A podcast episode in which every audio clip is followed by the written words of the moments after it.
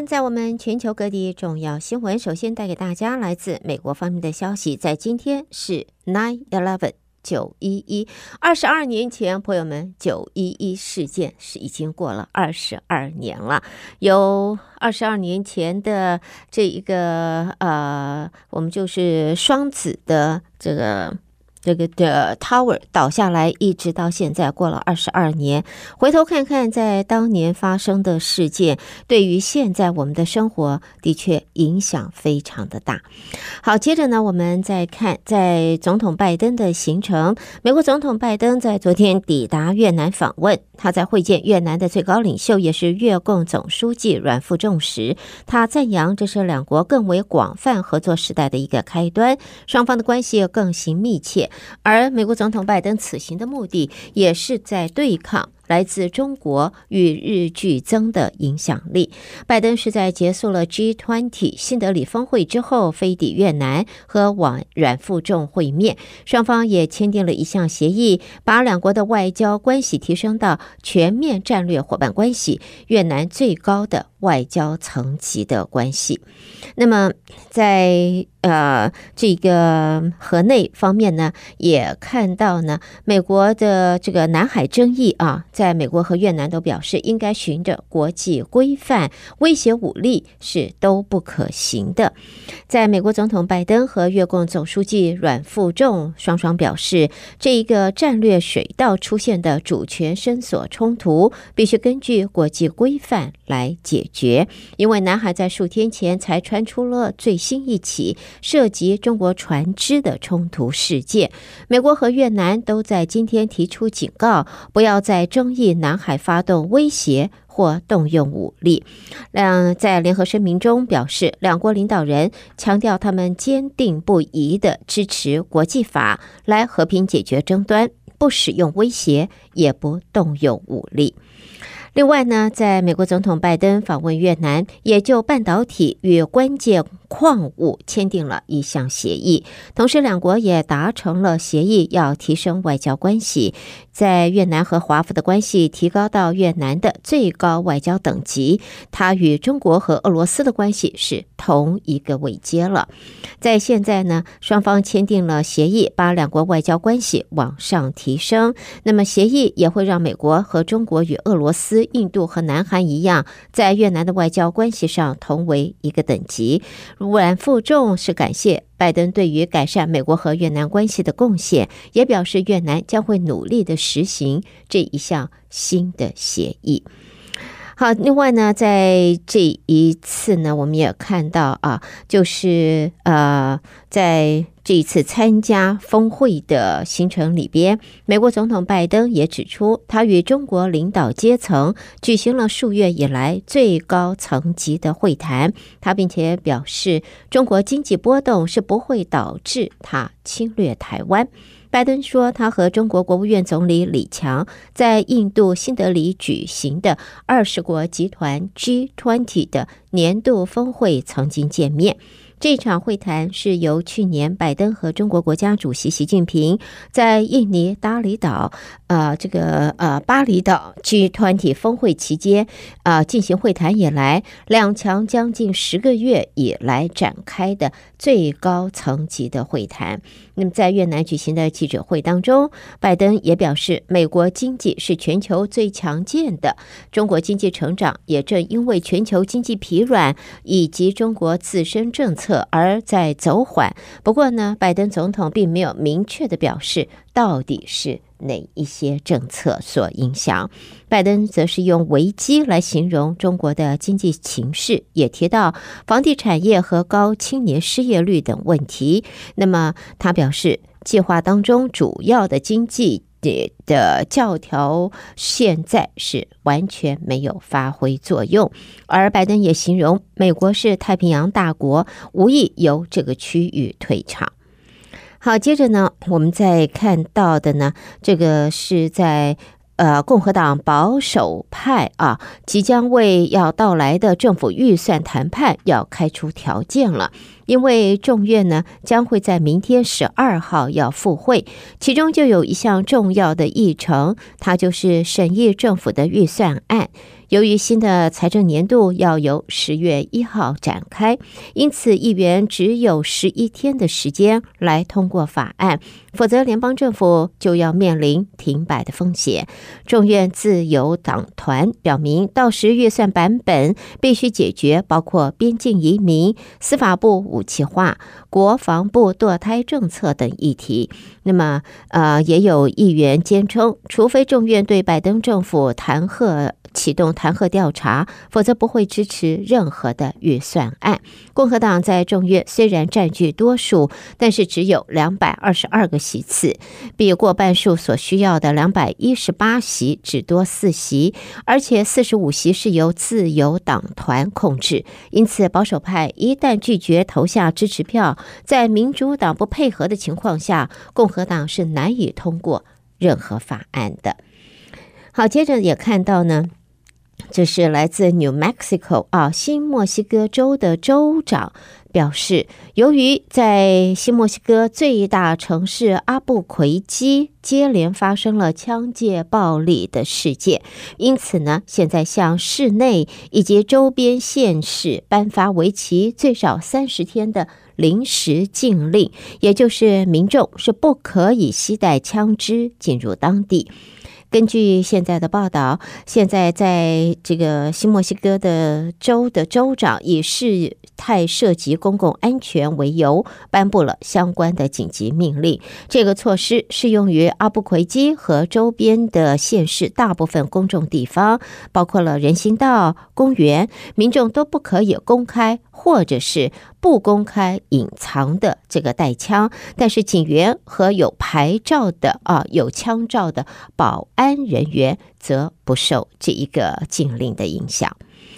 好，接着我们再看，这是在迈阿密的消息。美国国家飓风中心表示，飓风利 （Hurricane Lee） 在热带啊大西洋朝西北西的方向前进之际，它的威力是持续在增强当中。预计美国的东岸已经一连数天啊都会出现危险大浪，还有离岸的这个海流。那么气象预报说，里伊风速达到每小时一百九十五公里，在接下来今明两天会进一步的增强。那么，对于就是在美国的东岸呢，将会有大浪的这一个影响。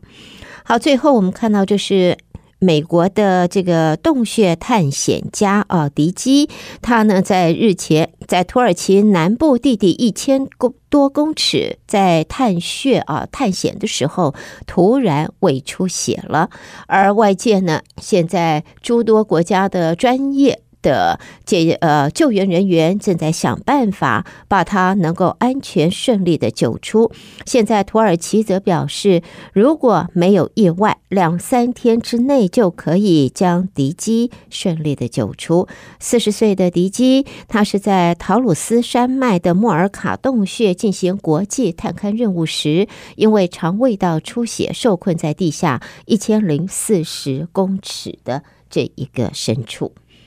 好的，朋友们，带给大家这是来自美国方面的重要新闻。收听的是德州中文台，我是胡美杰。接着，我们要把焦点转到国际新闻方面，请和我继续一同关心来自国际的最新报道。先看到来自罗马的报道，为期两天的印度新德里 G20 峰会已经在昨天结束。意大利总理梅洛尼在峰会上与主要是与英国首相苏纳克，还有 G20 峰会东道主印度总理莫迪以及中国国务院总理李强进行双边会晤，增进彼此的双边关系。他在峰会正式开始前就与苏纳克举行了双边会谈，同时也与 G 团体峰会东道主印度总理莫迪举行双边会晤。那么，在这一次的呃 G20 峰会结束，意大利总理府的新闻则说，这次意大利总理梅洛尼在峰会上主要与这些国家的负责人，这个呃总理啊举行双边会晤，增进了彼此之间的关系。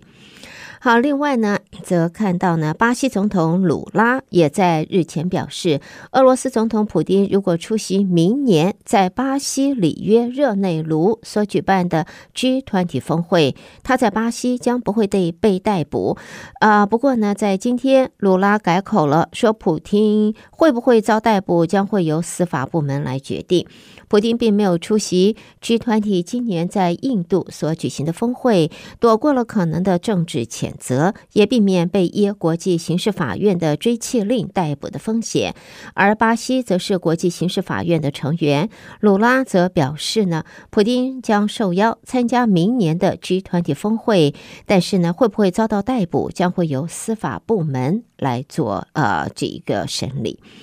另外呢，也看到就是在现在呢，可以看到，呃，北大西洋公约组织正在为明年春季要登场、冷战以来规模最大的联合实弹演习预做准备。这场军演集结四万多名的士兵，将演练如何击退俄罗斯对他成员国的侵略。这场名为“坚定捍卫捍卫者”的演习。也是北约是呃为了应应乌克兰遭入侵，迅速呃推动组织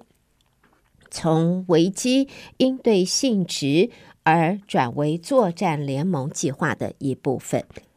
另外呢，也看到在这儿呢，则是在俄罗斯方面的报道，在现在克里姆林宫的发言人在今天说，如果俄罗斯的总统普丁决定在明年要竞选连任，是没有人能够与他争锋的。在这个俄罗斯的呃报道表示呢。在现任的阶段，嗯、如果有总统候选人出来的话，那么普丁就是唯一的一个。普丁是获得民众绝对的支持。在俄罗斯民调则显示，普丁还是俄罗斯最受欢迎的政治人物。在俄罗斯，大多数的民众还是依赖就是来自官方的媒体取得相关的新闻。好，接着我们看到国际货币基金 IMF 总裁，这是 IMF 的总裁乔治艾娃，他在昨天说，由美国总统拜登所发起，以铁路与港口等连接印度、中东、欧洲的海陆经济走廊，应该在这个世界经济一体化精神，不应该具有排他性。乔治·艾娃也是在 G20 峰会接受访问时做了上述的表示。那么，印度、中东、欧洲经济走廊有两个部分，包括一条东部走廊连接印度与波斯湾地区，以及一条北部走廊连接波斯湾地区与欧洲，靠铁路、端点港口衔接以及公路运输路线来连接。好，现在我们再看的是越南了。这是来自河内的报道。越南总理范明正在今天会见了到访的美国总统拜登时，他说：“为了实践越南和美国全面战略伙伴关系，期盼优先促进经济、贸易、投资和。”国防安全合作，并且也希望美国能够支持东协在南海问题的立场。他欢迎拜登率领美国高级代表团对越南进行历史性的访问，同时呢，呃，也在推动越美关系迈向全面战略伙伴里程发挥重要的作用。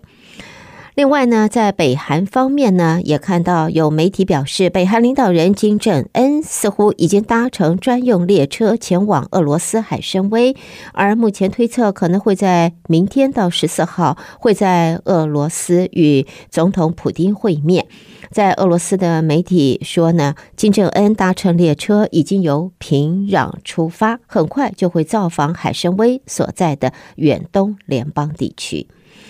接着呢，看到这是日本核处理水排海，引发了中国反日情绪的高涨，波及了双方的关系。中国驻日本大使吴江浩日前则公开表示，当前两国关系面临复杂困难的局面，但是中国和日本关系的重要性没有改变。中日和平友好条约确定的和平友好合作大方向是不能够改变的。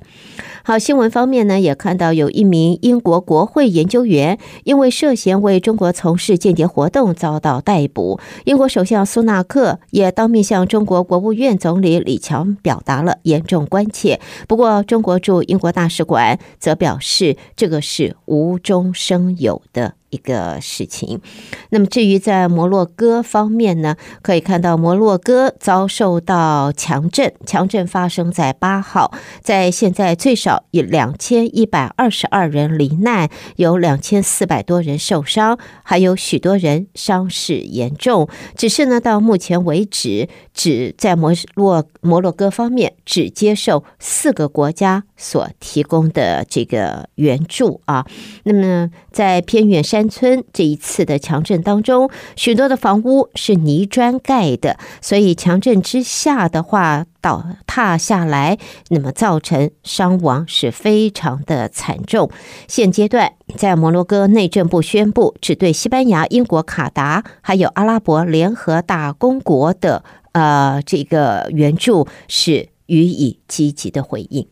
好，带给大家国际方面的新闻。美国和国际新闻之后，朋友们，我们在这儿稍微休息一下，稍后我们来关心两岸方面的报道。第一个看到呢，总统拜登啊，美国总统拜登在昨天访问越南时，他提到中国经济波动不会导致他侵略台湾，而在中国当局今天则回应重申，台湾问题是中国内政，解决台湾问题不容外部干涉，并且说各国发展双边关系不能够针对第三方，不能够损害地区和平稳定与发展繁荣。中国方面要求美国方面处理亚洲国家。关系时，必须要尊重地区国家求稳定、促合作、谋发展的共同心声，遵守国际关系基本准则，摒弃霸权和冷战思维。另外，中国外交部发言人毛宁也在今天表示，中国国务院总理李强参加 G20 峰会期间，在会场与美国总统拜登等多国领导人进行简短交流。李强对拜登强调，中国的发展对美国是机遇而不是挑战。那么毛宁说，李强出席 G20 峰会期间，在会场与拜登等嗯啊与会多国领导人进行交流。那么也表示，中美两国应该加强交流。拜登则说，美国是希望中国经济不断成长，不会阻止中国的经济发展。在这里呢，G20 新德里峰会的会晤交流，也是习近平和美国总统拜登去年在印尼的巴厘岛会晤对话以后。美中两国将近十个月来最高级别的会晤。接着看到呢，这是在。呃，新华社的报道，这是中国领导人习近平他在八号视察了七八集团军，他下令全面提高部队战呃备战打仗能力，并且也强调深入贯彻新时代强军思想，贯彻新时代军事战略方针，创新集团军建设管理，还有作战运用方式。习近平表示，要提高军事斗争准备。加强重难点的科目专攻精练，也要加强新质战斗力的建设。那么也表示要全面的加强部队党的建设。另外呢，在美国的中国侨团领袖梁承运，他在五月份被中国方面指控犯下间谍罪，并且重判无期徒刑。在今天，中国国安部是第一次披露了细节，指梁承运担任美国间谍长达三十多年，并且在美国方面的资金支持之下，成为侨领和爱国慈善家。现年七十八岁的梁承运，因为涉嫌从事间谍活动，在二零二一年四月十五被江苏省苏州市国家安全局采取强制措施，而在当地中级人民法院今年以五月十五号就用间谍罪判处他无期徒刑了，剥夺政治权利终身，并且没收他个人财产人民币五十万元。发表的文章也说，美国方面是提供资金，指挥梁承运透过捐款等方式担任了多个华侨社团的会长，也虚构了梁承运在英国就读大学，在联合国担任官员，以及去越南参战等相关履历。好，接着再看来自香港的报道。在北京中央整治会所歪风和中国贵州茅台酒集团不断出现贪腐问题之后，现在北京市的茅台会近日已经是人去楼空，转为博物馆了。根据报道，茅台会是北京国酒茅台文化研究会旗下的会所，而研究会是由贵州茅台酒集团发起成立的。在现在呢，该会所有不少军方的高层。而报道中说，茅台会曾经被视为高级政商俱乐部。不过，在二零一四年，北京中央整治会所歪风，严禁官员到私人会所活动，也宣布北京市属公园内的私人会所一律关闭。所以，这个北京茅台会人去楼空，现在成为博物馆了。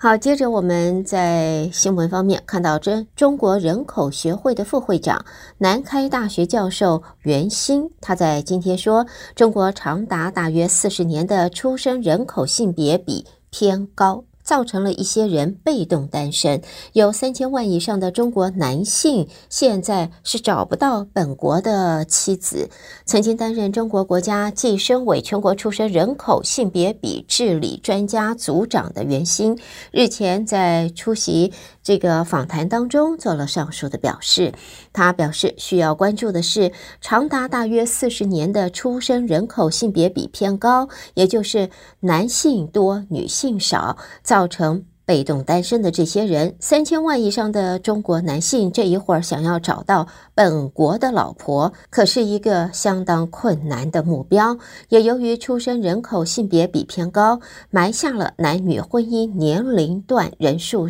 的这个人口数量不匹配的性别失衡的社会问题。他也指出，这种性别失衡背景形成的婚姻挤压、结婚人数减少、失婚和离婚率上升等社会现象和社会问题，有关方面必须积极主动来应应。好的，朋友们，带给大家，这是来自中国方面的重要新闻。德州中文台，我是胡美杰。下边焦点转到台湾方面，和我继续一同关心来自台湾的最新消息。德州的听众朋友们，早安！我是中央广播电台陈子华，现在提供给您台湾今天的相关消息。蔡英文总统在今天视察国家住宅及都市更新中心，了解执行的进度。总统致辞时表示，社宅是他二零一六年竞选时提出来的重要政策。由于台湾的起步比较慢，因此加速推动的时候，对于政府来说是很大的挑战。但是推动到现在，已经从开始的艰辛转而进入到佳境，而且执行的进度越来越快。同时，总统还提到，在日前推出的 T-Pass 行政院通勤月票一卡通，此举有助于通勤族扩大居住地的选择范围。而政府推动的各项措施，都是希望社会新鲜人感受到政府的温暖政策。而关于居住协助政策推动的成效，内政部长林友昌则是表示，全国社会住宅的建设到八月底已经达到八万五千零五十四户，其中两万七千七百八十一户已经完工入住，五万七千两百七十三户已经动工或已决标待开工，预估在今年底可以冲到九万五千户，二零二四年达到十二万户的目标。台湾在二零二零年六月成功让世界动物卫生组织 （WOH） 改列为口蹄疫非疫区之后，农业部协助台湾猪肉业者重启海外市场，并且透过检疫咨商以及目标市场谈判，台湾有六家业者在今年初获准输销菲律宾。今天首批货柜输往菲国。农业部长陈其仲表示，目前台湾也正拼传统猪瘟拔针，如果一切没有问题。最快在明年的十一月就可以获 WOH 除名，接下来国产猪肉还能够扩大到日本、美国等其他国家。陈吉仲说：“我们把防疫做到最好。那现在的传统猪瘟拔针看起来，我们的数据都非常好。那如果没问题呢？我们会跟 WOH 申请。那如果最快明年 WOH 可以在十一月通过的话，我们也希望可以同步跟日本、跟美国等这些国家。”来开始，让我们的生鲜猪肉可以出去。而如果在明年十一月能够获得 WOH 除名的话，台湾届时也将成为亚洲唯一无口蹄疫、非洲猪瘟以及传统猪瘟的猪肉生产国。国科会台湾科技新创基地成立五周年，上午启动典礼由行政院长陈建仁亲临现场致辞，